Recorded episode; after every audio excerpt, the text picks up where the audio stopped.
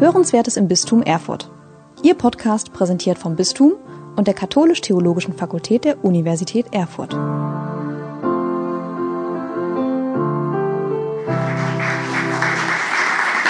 Ja, danke für die nette Begrüßung. Ähm, ich freue mich, heute hier zu sein. Lieber Bischof Ulrich, wir kennen uns aus früheren Zeiten, zwar aus einer gewissen Distanz, aber wir kennen uns. Wir haben uns öfter auch in, in, äh, schon mal in Münster getroffen, gemeinsam einen Workshop gemacht. Herr Generalvikar, sehr geehrte Herren, Sie sind der innere Führungskreis der Kirche von Erfurt. Und deshalb freue ich mich besonders, mit Ihnen zu diesem Thema wirksam werden, Führung im Umbruch, äh, sprechen zu können. Ähm, ich komme von gestern aus Trier, habe dort mit Gemeindereferentinnen gearbeitet. Das waren schon auch so 80, 90 zum gleichen Thema. Die Frage ist, wie werden wir in dieser Zeit als Kirche wirksam und wie können wir Zukunft gestalten? Also, das ist ein ganz virulentes Thema. Und für mich ist es völlig klar, die Veränderungen, die in Kirche passiert, wird nicht am Presbyterium vorbeigehen, sondern mit ihm und durch das Presbyterium gemacht werden. So, und das ist meine Prämisse, von der ich ausgehe. Und eine zweite Vorbemerkung habe ich noch. Wenn wir über das Thema Macht reden, das spielt ja eine zentrale Rolle in diesem Zusammenhang, dann muss man sagen, theologisch oder normativ, idealistisch ist das Thema Macht ja keine Kategorie. Ja? Faktisch spielt Macht in der Kirche eine total wichtige Rolle. Und darüber möchte ich mit Ihnen reden. Wie gehen wir mit Macht, wie gehen Sie mit Macht um und wie gehen Menschen heute mit Macht um oder wenn sie erleben, wie andere sozusagen Macht gebrauchen oder auch nicht gebrauchen. Und das gerade auch vor dem Hintergrund, dass das Leugnen von Macht Wirkungen hat, ja? Missbrauch und alles, was damit zusammenhängt, die natürlich für die Kirche vom, von, von, vom Image und von der Bedeutung äh, total schädlich sind. Wir werden das Thema Missbrauch nicht fokussieren, das ist überhaupt nicht mein Thema im Augenblick, sondern mir geht es darum, sozusagen, wie verändert sich Führung, damit Kirche anschlussfähig wird an Gesellschaft. Ich würde mal die, gerne die Fragestellung am Anfang deutlich machen. Ich habe es jetzt schon mal kurz umschrieben. Wie muss sich unser Verständnis von Macht, unsere Haltung und unsere Praxis der Machtausübung verändern? damit wir in der aktuellen gesellschaftlichen und kirchlichen Situation wirksam und Kirche im Sinne ihres Missionsauftrags in eine gute Zukunft führen können. Das ist die Kernfrage, um die es geht. Der rote Faden, fünf Punkte. Kurz ein paar Worte zum Verständnis von Macht.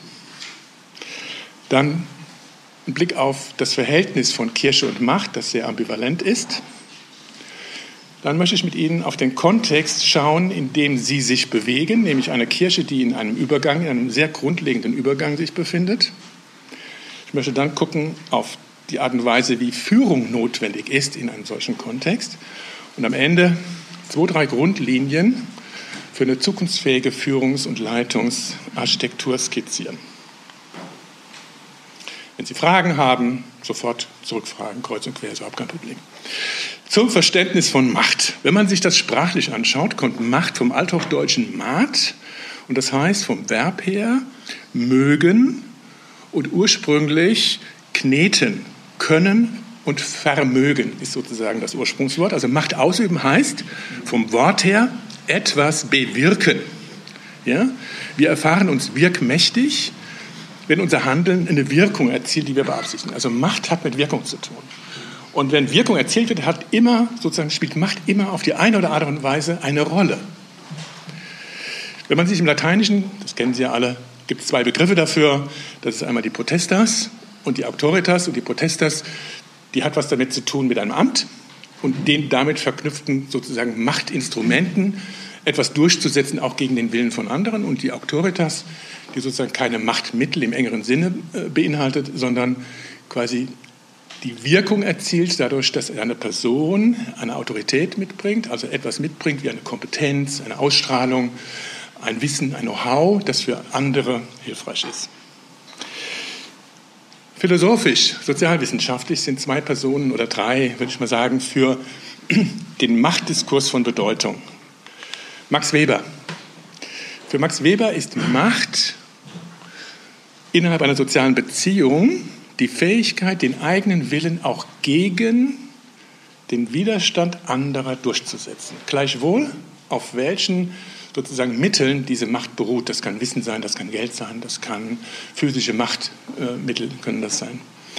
Und Weber unterscheidet Macht von Herrschaft. Herrschaft ist sozusagen die gezähmte Macht, wenn in einer Organisation Macht quasi einer formalen Regelung unterzogen wird. Also Kirchenrecht ist zum Beispiel ein klassischer äh, sozusagen Vorgang, dass Macht in eine formale Struktur gebracht wird.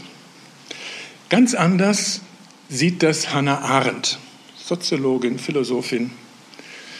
Sie sagt, Macht entspricht sozusagen der Fähigkeit, der menschlichen Fähigkeit, sich mit anderen zusammenzutun und gemeinsam wirksam zu werden.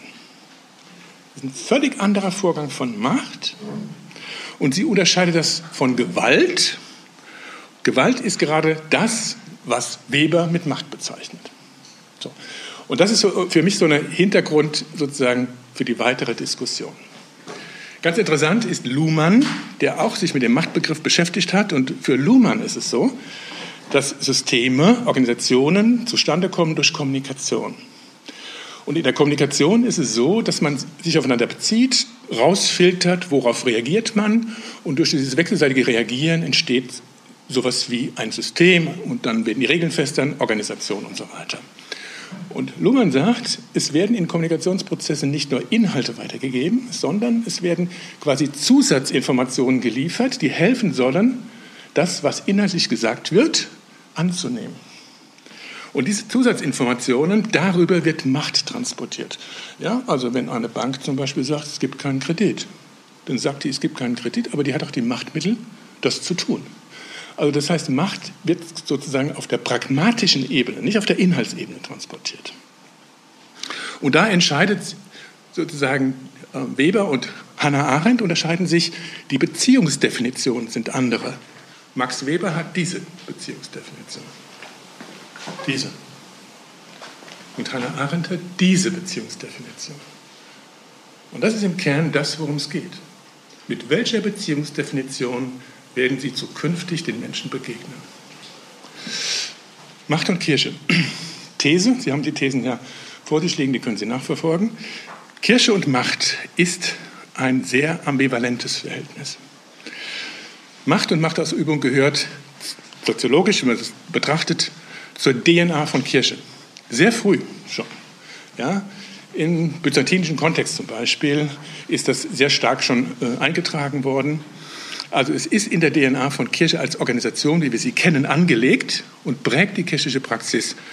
Und zugleich wird es maximal tabuisiert über diese idealistische Schiene. Auf der anderen Seite ist Kirche unglaublich emanzipatorisch. Also die Grundidee der, der, des Evangeliums ist die frohe Botschaft, sozusagen Heilung und Befreiung. Und das hat sie eingetragen in Gesellschaft. Und interessanterweise ist es so, dieser Aspekt der Emanzipation hat sich in der Gesellschaft verselbstständigt und wendet sich in Teilen geradezu gegen die Kirche, die andersrum noch organisiert ist. Also dieses ambivalente Verhältnis liegt dem zugrunde. Sie ist gleichzeitig sozusagen, Macht spielt eine wichtige Rolle und auf der anderen Seite ist sie zugleich emanzipatorisch. Ich möchte es unter zwei Aspekten mir angucken. Kulturen und Machtlogiken, ein paar Tiefenbohrungen. Wenn man sich mal schaut, welche Kulturen in Kirche, dem Ganzen, also der Kirche als Organisation zugrunde liegen, dann kann man erkennen, dass es im Laufe der 2000 Jahre ganz viele unterschiedliche Organisationslogiken und Machtlogiken entstanden sind, die gleichzeitig wirksam sind. Also, es gibt eine monarchisch-absolutistische Kultur. Macht ist normativ begründet, liegt in einer Hand. Ja, Macht ist die heilige Ordnung. Und in der Aufklärung gab es die Zuspitzung sozusagen auf, das, auf den Papst, den Primat des Papstes, die pyramidale Zuspitzung und zugleich die Immunisierung sozusagen der Macht gegen jegliche Infragestellung. Das ist eine Logik, die existiert, aber es ist nicht die einzige. Wir haben eine zweite.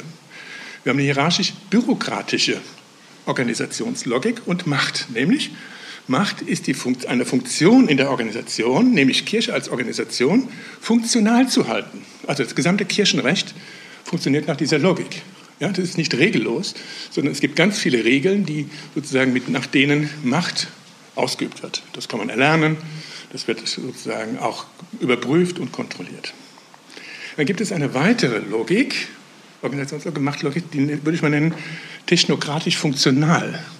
Das ist die Logik der Profis, der Theologen. Also Macht hat derjenige, der ein theologisches Wissen hat. Und in der Praxis spielt diese Machtlogik, also gerade auch bei pastoralen Diensten, äh, in der Kirche eine große Rolle. Also Macht wird ausgeübt über das Wissen, das vorhanden ist. Wissen ist Macht über die Technologie. Dann haben wir synodal-demokratische Elemente und Kultur, nämlich Macht entsteht, wird ausgeübt über das Votum der Mitglieder, der Teilnehmenden in der Organisation. Ja, jetzt will ich nicht den, den, Diskurs über Synodalität aufmachen, aber die Grundidee ist sozusagen Weisheit der Massen, ähm, äh, Sensus Fidelium und darüber sozusagen wird Macht strukturiert. Und dann gibt es teamorientiert kooperative Organisationslogik und Machtlogik. Kennen das seit den 90er Jahren. Alle sind ein Team, ja, ob es praktisch so ist oder nicht. Wir arbeiten kooperativ, kooperative, Führung. Wir alle sind gleich. Also Macht ist sozusagen ein Vorgang des sich Austauschens auf Augenhöhe. Dann gibt es sozusagen noch, was jetzt zunehmend kommt und deutlich wird, sozusagen eine Art Netzwerkkultur, in der Netzwerkkultur gibt es sozusagen eine fluide Form der Machtverteilung. Macht entsteht dort, wo Menschen etwas tun und sich miteinander verknüpfen. Das kann heute hier sein, das kann heute dort sein. Dort sein. So, und alle diese Kulturen haben sich im Laufe der Kirchengeschichte quasi etabliert und konvergieren bei ihnen in der territorialen Pastoral und sind gleichzeitig wirksam. Jetzt gibt es aber einen Vorbehalt. Amtsträger, also Sie, können partizipative Ansätze jederzeit entweder nach dem technokratisch-funktionalen Muster, also ich weiß, wie es geht, nach dem hierarchisch-bürokratischen Muster, ich bin zuständig, oder nach dem monarchisch-feudalen Muster, ich will es so, unterbinden. Also wir haben eine Rangfolge der Machtlogiken. Und die Älteren sind stärker als die Jüngeren.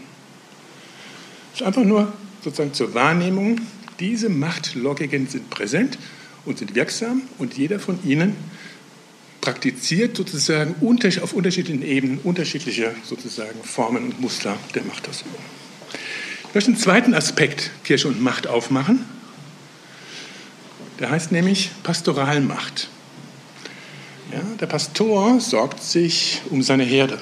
Er sorgt sich sozusagen um die Menschen, eigentlich ursprünglich von der Wiege bis zur Bahre, die ihm anvertraut sind. Er sorgt sich, dass sie gut eingebettet sind, dass sie gut leben können, dass sie ihren Weg finden, äh, zum Glauben finden. Das ist die eine Seite. Es gibt eine andere Seite. Foucault, Pastoralmacht, Charles Foucault, der sich damit beschäftigt hat. Er beschreibt Pastoralmacht als die, den Mechanismus der umfassenden vertikalen Programmierung und totalen inneren und äußeren Unterwerfung der Gläubigen. Das sagt Bucher auch. Das Instrument ist der Beichtstuhl oder war der Beichtstuhl. Der Mechanismus folgt der Weberschen Machtlogik und funktioniert, solange die Menschen den normativen Prämissen Glauben schenken. Und genau das ist sozusagen, hat sich verändert. Im Mittelalter war es total plausibel, zur Kirche zu gehören. Es war total plausibel. Wer exkommuniziert war, war vogelfrei und hat das in der Regel nicht länger als zwei Wochen überlebt. Wäre für mich total plausibel gewesen. So. Und heute ist es so, dass selbst die psychologischen Machtmittel nicht mehr da sind. Also das heißt, die Art und Weise, wie Kirche quasi die Sozialisierung praktiziert hat, ist in dieser Form nicht machbar. In Klammer, staatliche und andere Institutionen haben diese Form der Machtausübung perfektioniert. In China wird das Ganze technologisch unter, unterlegt, wird genau dieser, sozusagen, diese Erfindung, diese kirchlich, kirchliche Erfindung wird in quasi technologisch sozusagen, sozusagen weiter maximiert. Okay, Kirche im Übergang. Das ist sozusagen, was ich eben gesagt habe, der Hintergrund, auf dem wir uns bewegen. So. Und dieser Hintergrund, der historische Hintergrund, trifft auf eine Situation von Kirche, die sich in einem Übergang befindet. Das hat mit gesellschaftlichen Prozessen zu tun, die Overbeck ähm, ähnlich beschreibt wie den Übergang vom Mittelalter zur Neuzeit. Also wir bewegen uns in einem gesellschaftlichen Rahmen, der sehr grundlegende Umwälzungsprozesse beinhaltet. Und das betrifft auch Kirche. Ich möchte mal ein paar Aspekte äh, signalisieren. Ich habe von Ihnen gehört, Herr Bischof, Sie wollen auch ein paar Zahlen, Zahlen von Erfurt zeigen. Ich zeige jetzt ein paar Zahlen bundesweit. Also, wir untersuchen in, unserer, sozusagen unserem Netzwerk die, die kirchlichen Statistiken seit, seit vielen Jahren. Immer wieder, alle fünf Jahre machen wir so Schnitte. So, Zusammenfassend die These, alle Indikatoren deuten darauf hin, dass die jetzige Gestalt von Kirche unwiderruflich zu Ende geht. Die nächste Kirche wird anders sein und die notwendigen Veränderungen reichen bis tief in die Kultur und DNA von Kirche. Die Vermutung ist, dass die Veränderung nicht kontinuierlich läuft. Also nicht mal da drehen und da drehen und da drehen. Es wird ein qualitativer Sprung werden. Die Frage ist, ob die Kirche in ihrer Führung, auch Sie, bereit sind, diesen Sprung selber zu organisieren oder ob Sie warten wollen, bis es passiert. Um die Dimension deutlich zu machen, um die es geht. Ja? Die Kirche von. Bitte? Die? Von wem? Welche Kirche meinen Sie? Ist das die die Kirche allgemein oder ist das die Kirche von Deutschland? Also ich sage mal, da gibt es große Unterschiede, ob wir jetzt, sage ich mal, äh, Afrika und Südamerika ja, ja. nehmen. Also ich sage mal jetzt für ja, nein, nein. Genau, ich, ich meine, also was ich meine, ist ganz klar, es ist die Kirche, die wir hier in der westlichen Welt haben, also speziell hier in Europa haben, in Frank fahren Sie nach Frankreich. Ich war auf dem Jakobsweg drei Wochen, ja? da wachsen die Bäume aus den Kirchen. Da wachsen die Bäume aus den Kirchen. Das ist krass wenn Sie dort hingucken, was, wie diese Situation ist. Das ist bei uns noch ganz anders. Natürlich in anderen Welten ist es anders. Äh, da müssen wir jetzt drüber reden, was das bedeutet. Wir reden hier über die Kirche und wir reden auch nicht über das theologische Konstrukt Kirche, sondern wir reden über die Kirche, wie sie in ihrer Sozialgestalt organisatorisch aufgestellt ist, für die Sie die Verantwortung haben als Pfarrer. Sie sind ja die Repräsentanten. Ich gucke mal auf die, den Anteil der Katholiken an der Bevölkerung. Da kann man das wunderschön sehen. Ja, hier war die Wende, vorher etwa knapp unter 45 Prozent Anteil.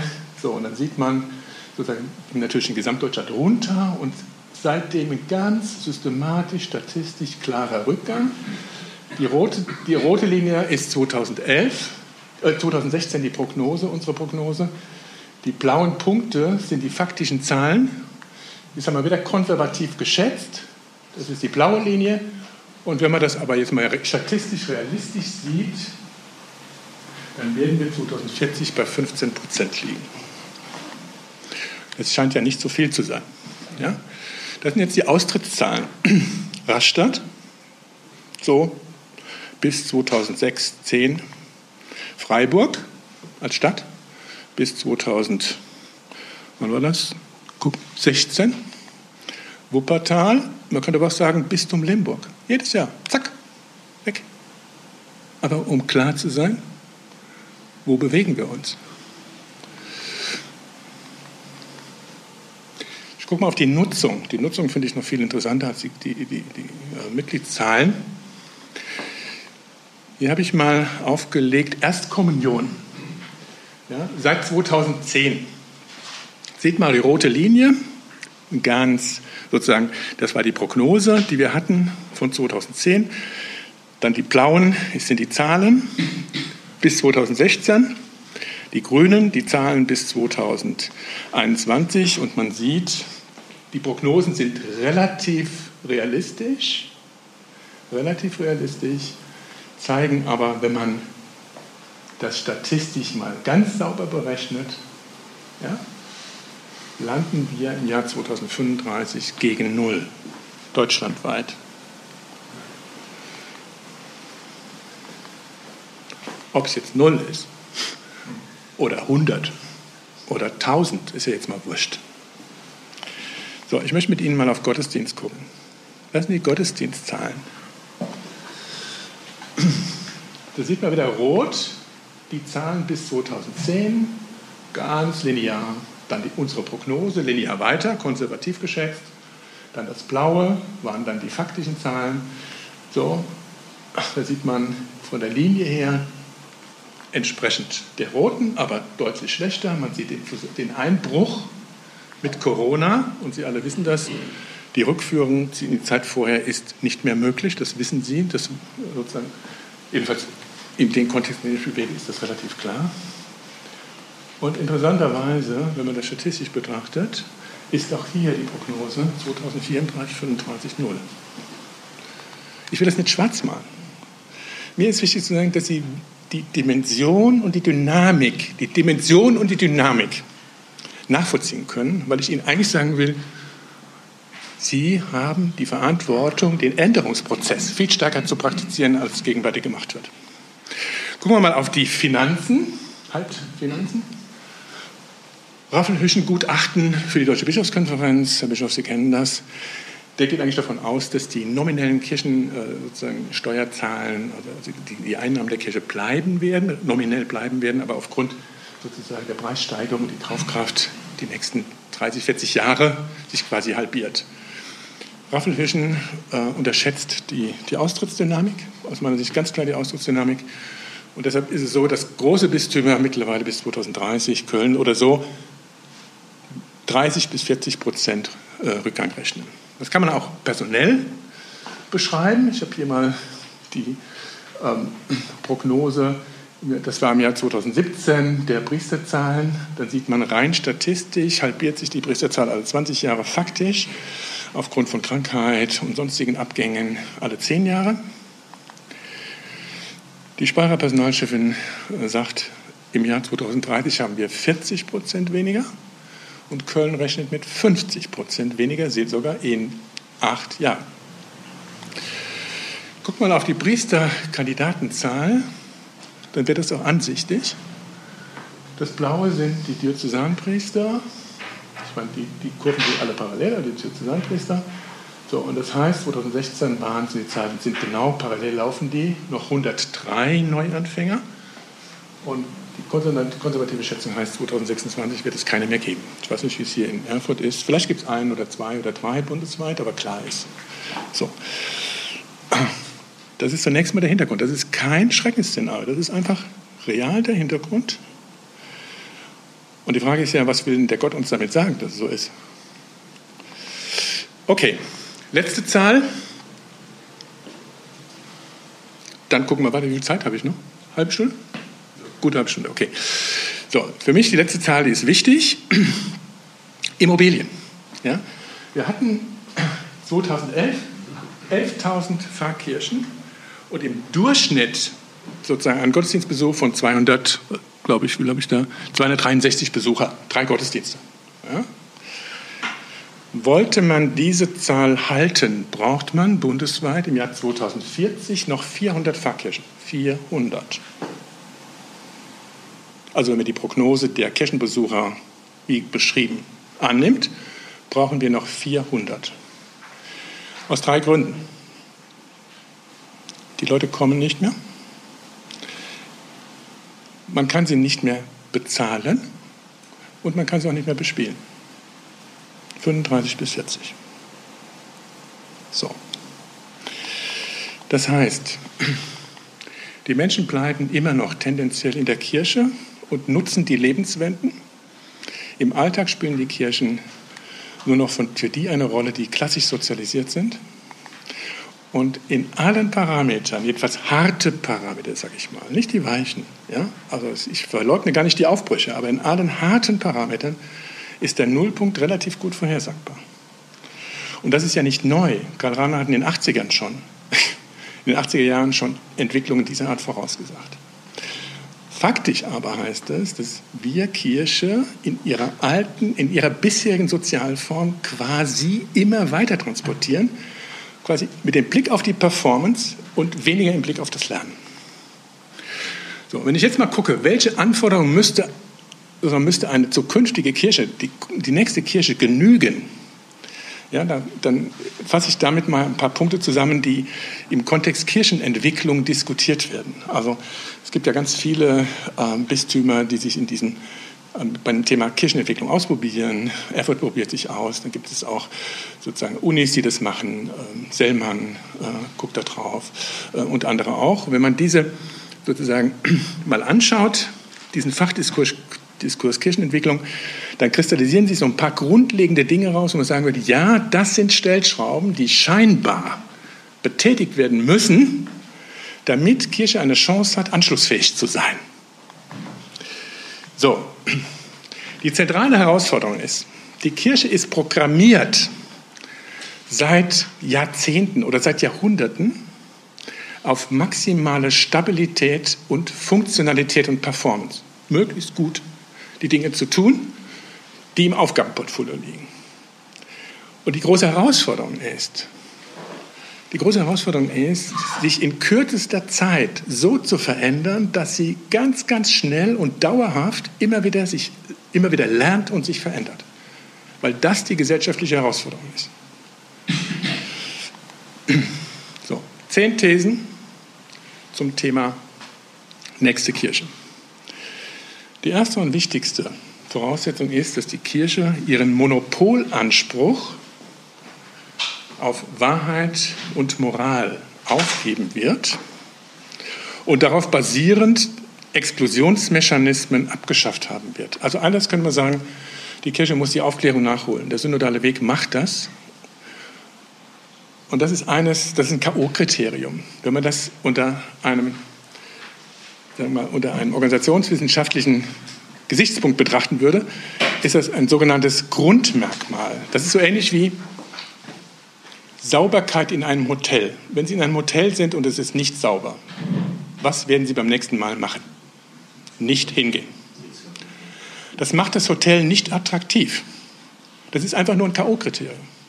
Und deshalb ist das, was im synodalen Weg passiert, das Aufholen der, Aufholen der Aufklärung, ist für die Menschen, den Beobachter, die User. Das ist ja kein attraktives Kriterium, sondern das machen ja ganz viele Institutionen, die haben das ja schon gemacht. Das ist quasi das Nachholen sozusagen dieses sehr fundamentalen Kriteriums. Damit ist sie noch nicht attraktiv. Da komme ich jetzt drauf. Sie wird die Aufmerksamkeit und ihre Ressourcen auf die 90 Prozent richten, die sie nicht erreicht. Wenn wir unsere Performance im Kernbereich der Kirche auf die 10 Prozent richten, ist das markttheoretisch doch klar. Das betrifft mich ja auch. Die sind in zehn Jahren tot. Hallo? Wen wundert denn den Rückgang? So, also das heißt, die 90 Prozent richten. Und wenn ich das mache, ja, werde ich in ganz besonderer Weise auf diese neuen Adressaten ganz anders eingehen müssen, weil die sind ja gegangen, weil sie die Art und Weise, die wir gegenwärtig haben, die können nichts mehr damit anfangen. Das heißt, ich muss rausgehen, sie fragen, ich muss das mit denen gemeinsam entwickeln. So, das ist eine große Herausforderung. Die macht auch Angst, ist klar, macht mir auch Angst. So, das Dritte, die Kirche wird die Eintrittshürden verringern müssen. Ja? Im Augenblick ist es ja so, dass die Kirche ihre Eintrittshürden vorgängig formuliert. Wer gehört dazu, wer gehört nicht dazu. Ja, die Leute halten sich zwar nicht mehr dran, aber so, ja, sie definiert das vorgängig. Wie war das in der frühen Zeit? Die frühen Wanderprediger sind raus, die haben inkludiert und haben erst sozusagen im Nachgang geguckt, sozusagen, was ist tatsächlich Kernbestand christlichen Glaubens, kirchlichen Glaubens und kirchlicher Praxis. Also, Systemgrenzen öffnen, zulassen, inklusiv sein. Die unterschiedlichen Bedürfnisse viel deutlicher wahrnehmen. Ja? Wir gucken auf Gemeinschaft. Sagen Sie mal, welcher junge, moderne Mensch sucht die Gemeinschaft, die wir als Kirche bieten? Keiner. Keiner. Keiner. Können Sie, wenn Sie das formulieren, zack, schalten die ab. Das heißt, wir müssen damit rechnen, sozusagen, dass Menschen auch einfach nur Passagier mal Kontakt zur Kirche haben und nur ganz wenige dieses intensive Kirchensein, wie wir es als Ideal haben, wirklich folgen wollen. Dem müssen wir gerecht werden die Verantwortung des Kircheseins an die Getauften übergeben. Braucht Charismenorientierung, kennen Sie alle, ist mit dem Diskurs, ist keine Frage. Wenn wir wollen, dass die Kirche überlebt, wird es so sein, wir werden in zehn Jahren keine Beamtenkirche mehr sein. Keine Beamten- und Angestelltenkirche. So, und die Frage ist, ob die Beamten und Angestellten dafür sorgen, dass nachher noch Kirche ist. Ich sage es mal ganz krass. So. Das heißt auch die Organisation in Bewegung bringen. Also das heißt, die Form, wie sie sich baut, wird viel fluider werden müssen. Also die Gestalten, die Gestaltungsform. Wir hatten, das eben das Thema äh, geistliche Gemeinschaften, ja, die auch ganz fluide sich bewegen. Also wir werden eine fluide Form von Kirche haben, die eher kategorial als, äh, als territorial organisiert ist. Es wird eine neue Balance brauchen zwischen horizontaler und vertikaler Führung und mit vertikaler Führung ist gemeint, wir müssen viel mehr Entwicklungsprozesse gestalten. Das werde ich im weiteren Verlauf noch kurz erläutern. Wir werden Verantwortung an Menschen übergeben, müssen viel stärker, wir müssen echte Partizipation ähm, organisieren. Und Sie merken ja, wie schwierig das gerade im Diskurs äh, ist auf dem synodalen Weg. Da hat die Kirche einen Weg vor sich, die ist, die ist auf dem Weg. Aber das ist ein schwieriger Weg. Das ist auch für Sie vor Ort äh, wahrscheinlich nicht ein ganz einfacher Weg. Es braucht geteilte Leitung. Und das Letzte, die Kirche wird viel, viel stärker als bisher von der Produktorientierung weg auf eine Wirkungsorientierung gehen müssen. Also was will ich denn bewirken bei den Menschen? Wenn ich, wenn ich mein Ding drehe, wenn ich mein Ding drehe, ja, dann kann ich zufrieden sein, ja, aber klar ist, dass die, heute, die Menschen heute so programmiert sind, dass sie mitbestimmen wollen, was eine Organisation ihnen auch sozusagen bieten kann. Okay, soweit zum Kontext, in dem wir uns bewegen. Ich hoffe, das ist jetzt kein, kein depressives Szenario. Also für mich ist es kein depressives Szenario, sondern es war noch nie so interessant und leicht möglich, Entwicklungsprozesse zu gestalten wie heute. Und jetzt ist die Frage, was heißt denn das für Führung? Was heißt das für Führung? Deshalb Führung im Umbruch. Führung im Wandel, Führung im Umbruch. Die These lautet, Führen in Zeiten des Umbruchs erfordert eine neue, eine veränderte Balance zwischen vertikaler und horizontaler Führung. Man kann das jetzt so ein bisschen assoziieren mit Weber und, und Hannah Arendt. Weniger Weber, mehr Arendt. Gebraucht wird weniger Performance, also Performance meint Leistung, das, was zu tun ist, durchzunudeln. Weniger Performance. Gebraucht wird mehr Lernen, mehr Suchprozesse, mehr Experimentieren. Ja? Braucht mehr horizontale Entwicklung, mehr Differenziertheit in der Vielfalt. Also mein Bild dazu ist die Amöbe. Wir brauchen in der jetzigen Situation eine Amöbe. Keiner weiß, wie es geht. Das heißt, wir müssen ganz viel experimentieren. Viele Experimente scheitern, aber da klappt es. Das muss miteinander kommuniziert werden. Also weniger quasi Steuerung als formale Organisation, mehr Entwicklungsprozesse. So. Wenn man das mal biblisch fundiert, dann kann man sagen, wenn Sie sich mal die, die biblischen Figuren, die Führungsfiguren anschauen, ja, sagen wir mal die, die Richter, die Retter, die Propheten, wen auch immer, die haben ja Führungsrollen gehabt, zentrale Führungsrollen. Und die waren extrem unterschiedlich. Die Richter saßen da, da kamen die zu denen, die haben dann Recht gesprochen. Die Retter, die werden immer identifiziert. Die Retter waren charismatische Führungspersonen in, in, in krass gefährlichen Situationen. Ja? Die waren brutal. Die haben das sozusagen in, in Krisensituationen äh, sozusagen sind die als Heerführer voran und haben sozusagen ausgestattet mit der Ruach Elohim, also dem, dem göttlichen Geist, ja, haben die ihre Gegner sozusagen äh, in der Situation platt gemacht. Was ich damit sagen will, ist, jede Situation, jede historische Situation, auch biblisch, braucht eine spezifische Form von Führung. Und es gibt nicht die Form von Führung, die in allen Kontexten quasi relevant ist. Also der Kontext und die Herausforderungen der Organisation bestimmen, welche Art von Führung notwendig ist. Heute braucht die Kirche leidenschaftliche, also mit Kopf, Herz und Hand ausgestattete, prophetische, strategisch in die Zukunft denkende und unternehmerische, missionarisch handelnde Menschen. Also man kann diese Begriffe schön, wunderschön übersetzen, auch ins Theologische. Ja? Also leidenschaftlich, prophetisch und unternehmerisch.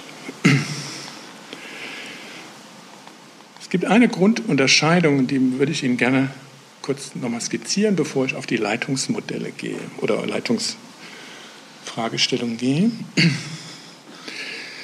Man kann so grundlegend zwei Dimensionen von Führung unterscheiden. Das eine ist, ich nenne es mal sozusagen die Dimension Steuern. Etwas Steuern heißt, wenn Sie im Auto fahren, dann haben Sie ein Ziel, ja, gucken, ob der Tank voll ist, ja, ob alles am Auto dran ist, dann setzen Sie sich hin, dann sagen Sie, ah, fahren Sie auf die Autobahn, die führt dahin, oh, gesperrt, Umweg, dann müssen Sie gucken, wie komme ich dahin. Also die Idee ist bei der Steuerung, vom Ziel her zu denken und dann alles zu tun, damit man im Unbild der Realität dahin kommt.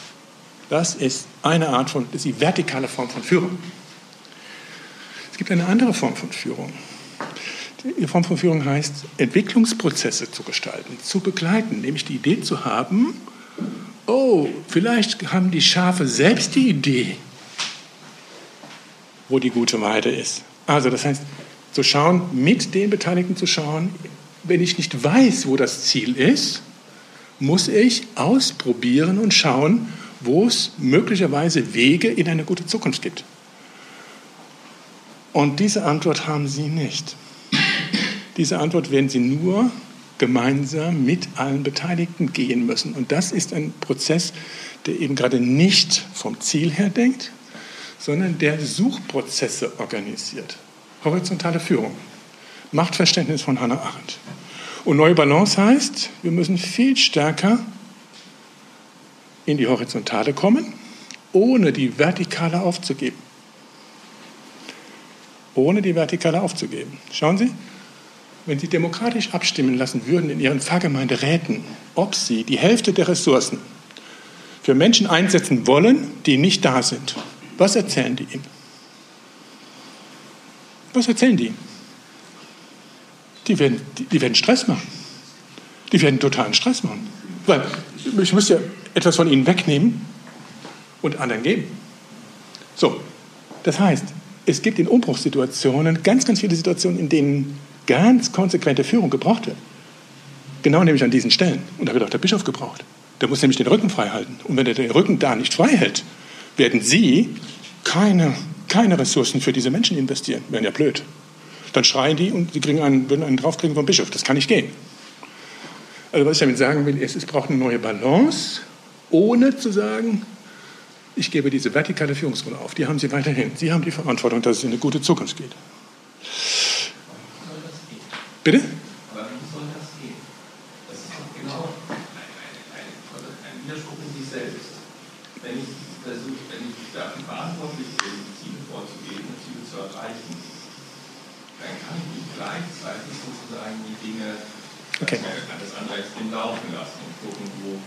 Nein, laufen lassen ist nicht das richtige ja, Wort. Das ist, ist, ist überspitzt, ja. Aber wenn ich, wenn ich diese, diese horizontale okay. Ebene sehr stark verstärke, stärke, ja. dann lasse ich der vertikalen Ebene nach. Das heißt, ich steuere weniger selbst. Ich steuere weniger selbst. Überlasse die Steuerung, sage ich jetzt mal, der Gruppe, der Gemeinschaft, wie auch immer. Ich begleite die Gruppe, damit sie diesen Prozess gut gehen kann bin aber nicht weg. Ich muss ein Beispiel, ein Beispiel deutlich machen. Also die beiden Dimensionen werden für mich in diesem Bild noch mal deutlicher. Nämlich im Blick auf Gegenwart und Zukunft kann man die vertikale Führung beschreiben als Manager und Chef sein, also die Dinge gut organisieren, Zielvorgaben. Im Blick auf die, sozusagen die Zukunft ist die Chefrolle oder die, sozusagen die vertikale Führungsrolle quasi eine Perspektive aufzumachen, wo es hingehen kann. Also Leader und Inspirator sein. Die horizontale Führung heißt im Blick auf die Gegenwart Sachen moderieren, ähm, qualifizieren und im Blick auf die Zukunft quasi Entwicklungsprozesse begleiten. Das heißt, längerfristige Entwicklungen klar haben, wie geht so ein Prozess und das quasi strategisch länger begleiten. Und die Kunst, die Kunst ist es, diese vier Elemente so zu verknüpfen, nämlich dass sie genau richtig sind, weil sie treffen teilweise auf Gemeinden, die sind völlig desolat. Die haben keine Idee. Mit welcher Rolle würden sie reingehen müssen? Gemeinden, die keine Idee haben, die nichts auf die Reihe kriegen. Leader Inspirator? Ich würde sagen, Manager und Chef, die kriegen nichts auf die Reihe. Da müssen sie erstmal Entwicklungshilfe leisten, damit die überhaupt erst auf die Spur kommen. Ja? So. Der nächste Schritt. Andere können mehr, da können sie loslassen können Raum geben, ja? können, können sozusagen trainieren, qualifizieren, was auch immer. Und sie können dann sozusagen schrittweise rausgehen. Die Kunst ist es nämlich zu erkennen, wo steht das System und was ist der nächste Lernschritt, dass ich rausgehen kann. Paulus, Gelder. Was hat Paulus gemacht, als er in Athen war? Wie, hat, wie, hat er, wie ist er vorgegangen? Wie ist Paulus vorgegangen? Paulus in Athen. Der ist zunächst mal auf den Markt gegangen, hat gehört. Warum hat er auf den Markt gehört? Was wollte er wissen? Wie die Leute reden, welche Begriffe die haben, welche inneren Bilder die haben. Also rausgehen, hören. Was hat er in Athen gehört? Welchen Begriff hat er ihn, wer hat ihn, was hat ihn fasziniert? Der unbekannte Gott. Der unbekannte Gott. Sagt der Paulus, oh, das ist ja klasse. Das ist mein Anknüpfungspunkt von meiner Erfahrung zu erzählen. Geht in den Areopag und sagt, ich kenne den. So, und dieser Vorgang, sozusagen mit den Erfahrungen und Sprachen der Menschen, die eigene Botschaft und die eigene Erfahrung in, in, in, sozusagen in Kontakt zu bringen, ist die Strategie der frühen Missionare. So, wie ging es im Areopag weiter? Ja, den anderen. Was denkt Paulus? Psychologisch vielleicht. Dieses tote Pferd reite ich nicht. Er ist woanders hingegangen. Ja? Was hat er in Korinth gemacht? Da hatte er Resonanz gefunden. Wie ging das weiter? Wie ging es weiter? Bitte? Er musste diszipliniert. Später. Zunächst mal hat er Menschen gefunden, die auch mit Namen aufgetaucht sind plötzlich. Ja? Der hat Menschen gefunden, die das Ganze selbst organisieren. Ich vermute, er hat die unterstützt und begleitet. Und irgendwann hat er gesagt, ach, die kriegen das alleine hin. Und ist gegangen. Und kam dann aus der Entfernung und dann an der Stelle so. Paulus hat genau, die frühen Missionare haben genau das gemacht. Sie sind reingegangen, haben Dinge organisiert, haben losgelassen, abgegeben, haben geguckt, wie kann die Entwicklung sozusagen entstehen und sind dann gegangen, haben aus der Ferne begleitet. Wir haben ein anderes Verständnis von Führung. Das ist ein semitisches Verständnis von Führung, Weg. Wir haben ein griechisches Verständnis von Führung. Oikos, Haus, Presbyter, Hausvater, der sitzt und bleibt. In Kontexten, die sich so bewegen und so differenziert sind, wie wir sie haben, kommen wir mit dem Oikos-Prinzip nicht weiter. Weil wenn Sie gucken, wie differenziert die Kulturen sind, brauchen Sie in Ihrer Pfarrei 10 oder 20 verschiedene Häuser. Und wenn Sie in jedem Haus sitzen wollen, wird es schwierig. Oder Sie wollen bauen ein Haus, da will keiner rein. Also, was ich Ihnen damit sagen will, ist, ich glaube, der Paulus macht deutlich, was im Grunde, was in modernen Führungskonzepten äh, sozusagen nachgeholt wird, hat Paulus faktisch schon praktiziert und auf eine höchst erfolgreiche Weise. Okay. Also, und das ist, wenn man so will, das ist Ermöglicher sein. Ja, also was theologisch mit dem Begriff Ermöglicher gemeint ist, steckt genau in, diesem, in dieser Idee drin, nämlich die anderen zum Laufen zu bringen. Ja? Wie Kinder ihre Eltern ähm, sozusagen, wie, wie, Eltern ihre Kinder ähm, praktisch großziehen. Es gibt ein Grundprinzip, und dann komme ich auf die Leitung, das schafft mir dann halb, komme ich gut hin. Es gibt ein Grundprinzip. Das wird Sie schockieren. Das erste geht ja noch. Tu alles, damit die Menschen die Verantwortung für den Glauben und die Seelsorge selbst übernehmen. Das geht noch. Und das eigentlich harte und das viel wirksamere ist, tue nichts, was der, Selbst, der, sozusagen, was der Übernahme von Selbstverantwortung im Wege steht oder diese verhindert. Das ist ein total wichtiges Prinzip. Das heißt im Kern, wenn Sie etwas tun, heißt das für, den, für die Beteiligten, ich muss es nicht machen. Und das Grundprinzip heißt, Finger raus, Finger raus. Es gab in, in ähm, Rottenburg-Stuttgart Ende der 90er Jahre ein wunderbares Experiment, gezwungen durch den Rückgang der Priesterzahlen. Die haben bei, jeder, bei jedem Wechsel ein Jahr Vakanz gemacht. Was glauben Sie, was in diesem Jahr in den Vereinen passiert ist? Was glauben Sie? Sie lachen. Ja, das sind Sie selber organisiert. Die haben sich selbst organisiert. Hat ganz oft geklappt. Gut, gab einige, wo es nicht geklappt hat. So. Jetzt kam nach einem Jahr der Pfarrer. Was glauben Sie, was ist passiert? Es gab Stress. Also, im einen Fall haben sie es liegen lassen, im anderen Fall gab es Stress. So. Und was hat sich die Business-Leitung damals gedacht? Oh, das ist aber ein scheiß Experiment. Und haben damit aufgehört.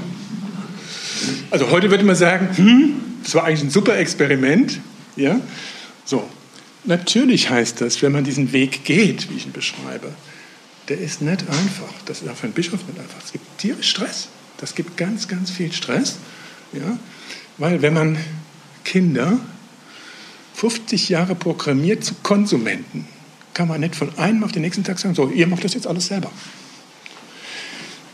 Aber ich muss es wollen und ich muss es sehr systematisch angehen, damit es funktionieren kann. Okay, letzter Punkt. Äh, christliche Führungsethik lasse ich mal sein. Sie kriegen das, Sie kriegen die, die ähm, na gut, ich sage mal mit der Grundorientierung, sage ich es trotzdem noch, ganz kurz. Also, ähm, das war ja eine Bitte auch von Ihnen, was zum Thema Führungsethik zu sagen. Ich glaube, dass wir in einer komplexen Situation, wie wir sie vor uns haben, mit einer reinen idealistischen Gesinnungsethik nicht weiterkommen. Wir brauchen eine Handlungsethik. Und eine Handlungsethik geht davon aus, dass es nicht die eindeutigen Schwarz-Weiß sozusagen Situationen gibt, sondern ich muss in jeder Situation entscheiden, was entspricht am ehesten in der Situation der Grundidee, der ich folge. Also der Grundidee des Evangeliums ja, oder den Grundideen äh, sozusagen einer christlichen Ethik. Und was steht, was sind solche Grundorientierungen, die aus meiner Sicht wichtig sind? Und ich bitte Sie mal, Folgendes zu tun. Sie haben möglicherweise verfolgt, was auf dem synodalen Weg passiert ist. Ja? Ich verfolge ihn sehr intensiv und ich finde es auch spannend und ich finde es total spannend, wie die Bischöfe sich einer Situation aussetzen, die ihnen in der Form völlig unbekannt ist, aber das zeigt auch quasi alte und neue äh, Philosophien oder Verhaltensimpulse. So, Führungshandeln ist glaubwürdig in Haltung, Lebenswürde, Lebensführung und Entscheidung. Es ist vertrauensvoll und wertschätzend in der Haltung anderen gegenüber. Es ist sinnvoll und plausibel, nicht nur effizient und zielführend. Es ist transparent und nachvollziehbar. Ja, das heißt auch berechenbar und begründet. Es ist ermöglichend und partizipativ, auf Selbstverantwortung ausgerichtet. Es ist vorläufig und veränderungsfähig, mit anderen Worten fehlerfreundlich.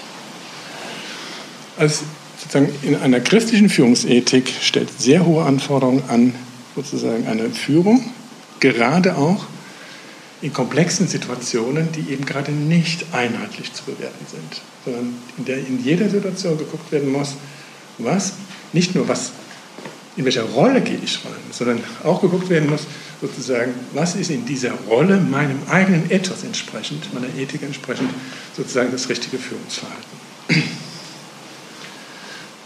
Gut, das war ein kleiner Seitenast. Ich gehe jetzt grundlegend in der zukunftsfähigen Führungs- und Leitungsarchitektur. Ich mache das jetzt mal ganz kurz. Ich gehe darüber weg, um eins deutlich zu machen. So. Die Rolle der Seelsorgerinnen und Seelsorger, die Rolle der Priester verändert sich im Laufe der Geschichte. Und zwar, wahrscheinlich haben Sie das in Teilen erlebt, nicht alle haben alle Stationen erlebt, sozusagen von der ursprünglich umfassenden Zuständigkeit für alle Inhalte und Prozesse im Territorium. Das war der klassische Pastor in der Pfarrei, der war für alles zuständig. Dann wurde es komplexer, die Angebote wurden differenzierter, es gab mehr Mitarbeitende. Dann gab es die Zuständigkeit in der Regel für bestimmte Funktionen und Inhalte, zum Beispiel für pastorale Dienste, die waren für die Erstkommunion verantwortlich und so weiter. Das Ordnungsprinzip dort war nicht der Raum, sondern das Handlungsfeld. Ja? Also Liturgie war in der Regel sehr stark an Priester gebunden, ja, oder ist immer noch sehr stark an Priester gebunden. Ähm, Katechese oftmals, gerade im Kinder-Jugendbereich, äh, an Seelsorgerin, äh, an, Hauptberufliche. Und im dritten sozusagen, wovor wir stehen, ist, es wird noch komplexer, wir werden, haben noch weniger Akteure und wir stehen vor der Herausforderung, dass, wenn Kirche überleben soll, die Systeme oder Teile innerhalb des Systems quasi selbst für ihr Kirche seine Verantwortung äh, übernehmen. Hier ist das Ordnungsprinzip quasi Prozesse. Also, das heißt, die Hauptamtlichen sind verantwortlich für Prozesse im System. Wenn man das mal ein bisschen anders, äh, mal bildhaft beschreibt, ist die ursprüngliche, aus dem quasi der priesterliche Dienst kommt, ist die Verantwortung für die sogenannten Kernprozesse, ja, Grundfunktion. Klar. Je größer die Systeme werden, müssen die quasi organisiert und gesteuert werden. Dann gibt es eine starke Verantwortung für Steuerungsprozesse. Wenn es jetzt ein System, eine Organisation in sehr veränderlichen Kontexten sich bewegt, braucht es sozusagen Prozesse, die dafür sorgen, dass das System lernt. Also Unterstützungs- und Lernprozesse. Und die Verantwortung der Seelsorgerinnen und Seelsorger, insbesondere auch natürlich der Priester, geht von eins Kernprozesse über zwei Steuerungsprozesse und in der Perspektive auf drei Unterstützungsprozesse. Also das heißt, Ihr Job ist es dafür zu sorgen, dass die Kirche auch in zehn Jahren eine gute Zukunft hat. Und die fängt heute an. Und diese Lernprozesse zu organisieren, wenn ich das richtig verstehe, ist die Rolle des Pfarrers genau die, die Organisation so aufzustellen, ja, dass sie gut funktioniert, aber auch eine gute Perspektive hat. Und dann ist es ihr Job. Und ich sage es mal ganz scharf, das sage ich Ihnen, ich mache viele Priesterfortbildungen. Wenn Sie das nicht machen, muss der Bischof überlegen, wer es macht. Klar, weil er hat die Gesamtverantwortung. Für mich ist es klar, die Priester haben das Prä. Aber der Bischof hat die Verantwortung. Wenn das nicht klappt, muss er irgendwie dafür sorgen, dass es andere Formationen gibt. Die Priester oder der Pfarrer? Wen meinen Sie jetzt? Theologisch würde ich Priester sagen, organisatorisch würde ich Pfarrer sagen. Bei Priestern gibt mehrere.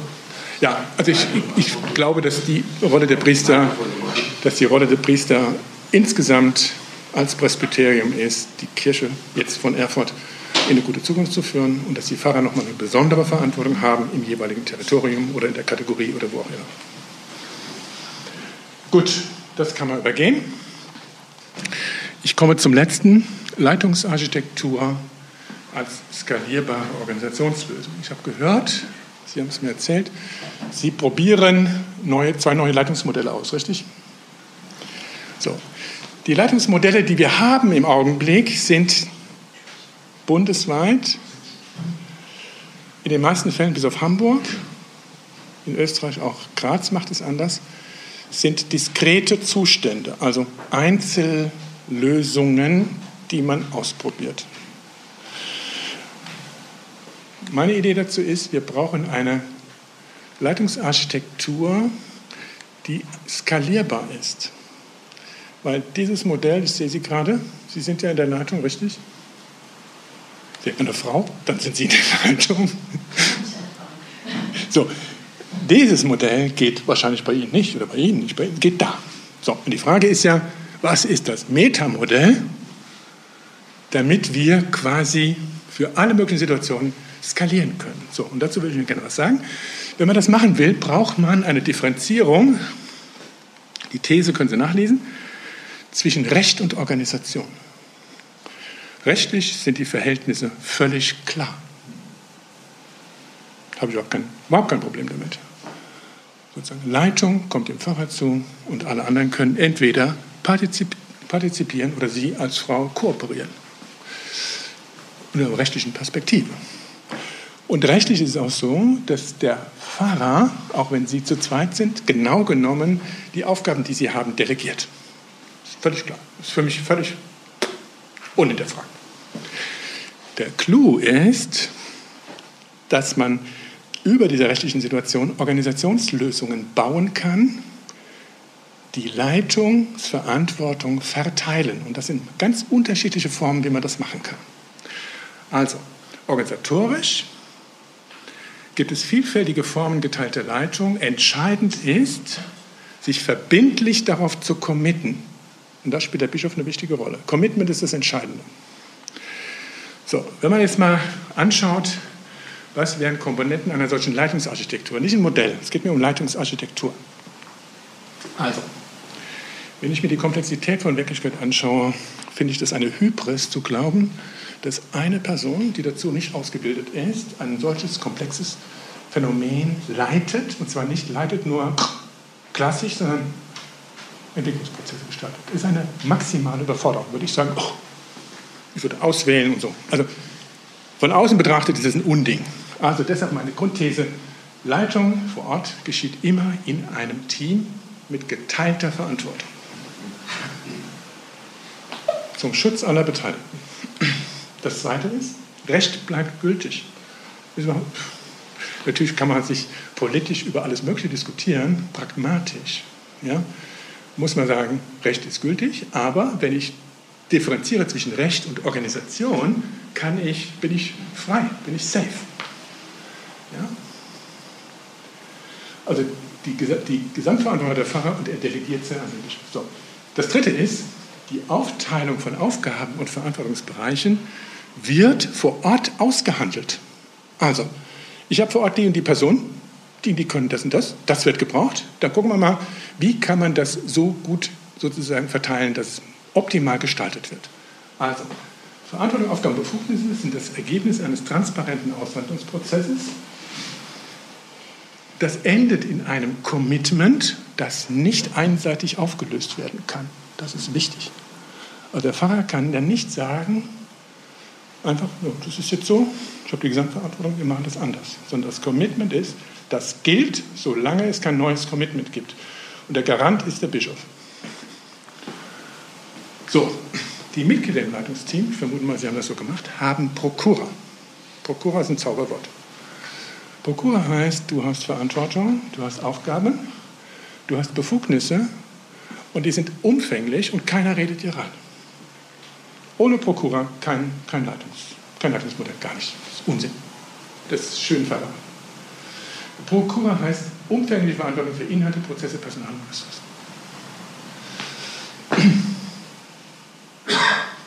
So, das hat, muss man sich vorstellen, der, die Aufgaben sind verteilt, Prokura ist gemacht, dann bleiben dann immer noch Aufgaben, die so übrig bleiben, die man gemeinsam als Team leiten muss, äh, entscheiden muss.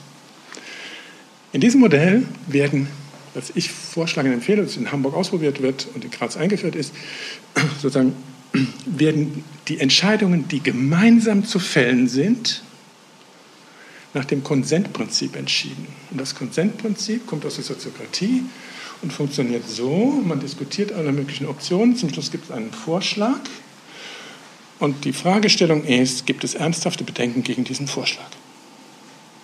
Und wenn es ganz ernsthafte Bedenken gibt, muss neu diskutiert werden. So. Über diesen Mechanismus kann der Pfarrer seine Letztverantwortung wahrnehmen, indem er in Entscheidungsprozessen sagt, ich habe quasi Veto. Das Charmante ist, alle anderen können es auch. Und das hat der Bischof von Graz auf höchster Ebene eingeführt in seinem Konsistorium. Das heißt, er trifft seine Entscheidungen auf die Diözese bezogen im Konsistorium nach diesem Prinzip. Also ist auch kirchenrechtlich möglich. Ich weiß nicht den Paragraph, ist jetzt auch wurscht, aber es ist ein Paragraph, in dem der Bischof seine Entscheidung an ein solches Gremium binden kann. So. Das sechste ist, ist, es gibt einen Eskalationsmechanismus. Ja, es kann ja sein, dass es nicht klappt. Und dieser Eskalationsmechanismus muss genau festlegen, was passiert, wenn es nicht klappt. Also, da kann nicht einer hingehen und sagen, oh, ich kenne den im Ordinariat.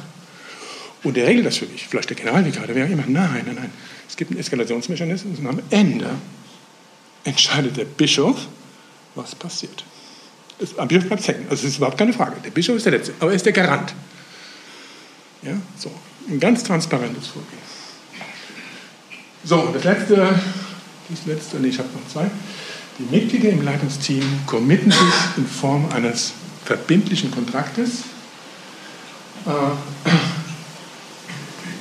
das ist quasi die Geschäftsgrundlage, also das ist im Grunde ein Geschäftsverteilungsplan, das ist aber tatsächlich ein solcher Quasi-Vertrag. Und das ist wichtig, das war in Graz ein dickes Thema. Es können nur solche Priester in eine verantwortliche Pfarrerrolle gehen, die bereit sind, das zu tun. Nur das geht. Und dann ist diese Logik eine Logik, die überall in jeder Pfarrei angewendet werden kann. Und zwar Stande Pede sofort. Gut. Ich habe eine ja. Verständnisfrage. Was verstehen Sie jetzt genau hinter dem Begriff Leitungsteam? Also ich sage mal, bei uns im Bistum gibt es das äh, Begriff Pastoralteam, also alle hauptamtlichen Mitarbeiter in einer Pfarrei, die dort sind, die sind auch zu den Pfarrsekretären, zum Pastoralteam. Ist das Ihrem Begriff äh, identisch, dass Sie auch sagen, Leitungsteam heißt für mich, ist eine Pfarrei, wir sind die hauptamtlichen Mitarbeiter in der Pfarrei, die bilden gemeinsam das Leitungsteam. Da kam ja dazu äh, Punkt 2. Also letztendlich hat der Pfarrer in diesem Leitungsteam dann äh, die, die letzte Verantwortung und Kompetenz. Also der Begriff Leitungsteam ist mir nicht so ganz klar, wen Sie darunter verstehen. Das kann sehr unterschiedlich sein. Ich weiß nicht, was sind die Größenordnungen bei Ihnen in Erfurt? Hm. Die Größenordnung, wie viele Mit äh, Mitarbeitende haben Sie? Zwei bis drei. Okay, also dann ist es in der Tat in der jetzigen Formation eher, wäre es eher so, dass man quasi die hätte, die das Leitungsteam. Gut.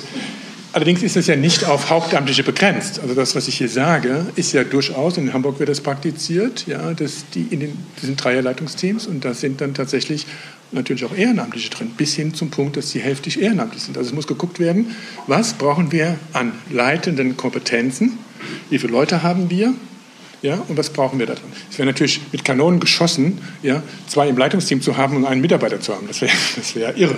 Das macht ja keinen Sinn. Also die Idee ist ja sowieso zu sagen, wir brauchen eigentlich, wir werden perspektivisch große, größere Räume haben, damit wir hinreichend Personen auch differenzieren können und im einen Fall habe ich Leitungsteams und habe entsprechende Mitarbeitende und im anderen Fall habe ich quasi in einem solchen Leitungsteam Haupt- und Ehrenamtliche, die da sind, ein, zwei, drei Personen, ja, und die bilden dann das Leitungsteam. Das hängt von der jeweiligen Situation ab. Gut, also hier nochmal deutlich machen, das Commitment, wie das aussieht. Diejenigen, die vor Ort Leitungsfunktionen sich teilen, Leitungsverantwortung teilen, sozusagen verhandeln und committen sich. Und mit am Tisch sitzt virtuell und auch real mit Unterschrift der Bischof, der das garantiert. So.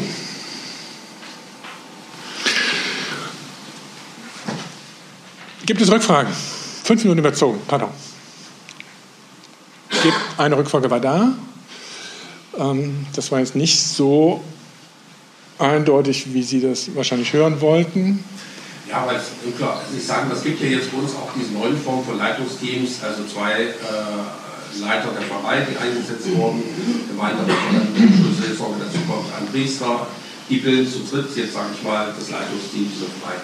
Also das ist ja jetzt in dieser neuen Konstellation so, ähm, das ist, aber klassisch ist es eben, ist der Pfarrer da und dann sind die Gemeindereferenten, Diakonen und äh, also deswegen war meine Frage, wer in diesen, sag ich mal, klassischen Konstellationen nicht in diesen neuen Funktionen haben, wo ich dann wirklich sehe, auch von der Struktur her ist schon ganz klar ein Leitungsteam da. Okay. Wer bildet dann okay. in Ihrem Verständnis das Leitungsteam, okay. sage ich mal, wenn der Fahrer da ist, die hauptamtliche okay. Mitarbeiter, bilden die dann in Ihrem Verständnis das Leitungsteam oder nicht? Das, das war jetzt nicht so ganz deutlich. Also in meiner Wahrnehmung sind die Modelle, die Sie realisieren, sind hier abgebildet, vermute ich mal. Die sind hier deutlich abgebildet. Und meine Grundhypothese ist, dass in allen Vereinen, auch 519, in allen Vereinen kann das Modell realisiert werden, wenn es mehr Menschen gibt, die Verantwortung für die Seelsorge übernehmen, sei es hauptamtlich oder ehrenamtlich. Wenn es viele sind, ganz viele sind Hauptamtliche, dann kann man nicht mit allen, man kann nicht mit, mit 18 Leuten, die Trierer bilden jetzt Räume mit, keine Ahnung, 20 Mitarbeitenden, geht das nicht, dann brauchen die quasi nochmal eine Konzentrierung auf die drei oder vier, die dann die Leitung übernehmen. Also das, das ist, auch das ist ja skalierbar. Aber das Modell ist das Modell für die klassische Pfarrei. Und zwar mit der Hypothese, dass die Welt so komplex ist, dass es nicht von einer einzelnen Person realisiert werden kann. Gut, was machen wir? Dann sind wir erstmal soweit.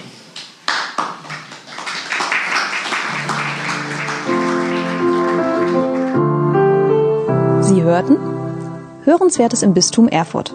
Ihr Podcast präsentiert vom Bistum und der Katholisch-Theologischen Fakultät der Universität Erfurt.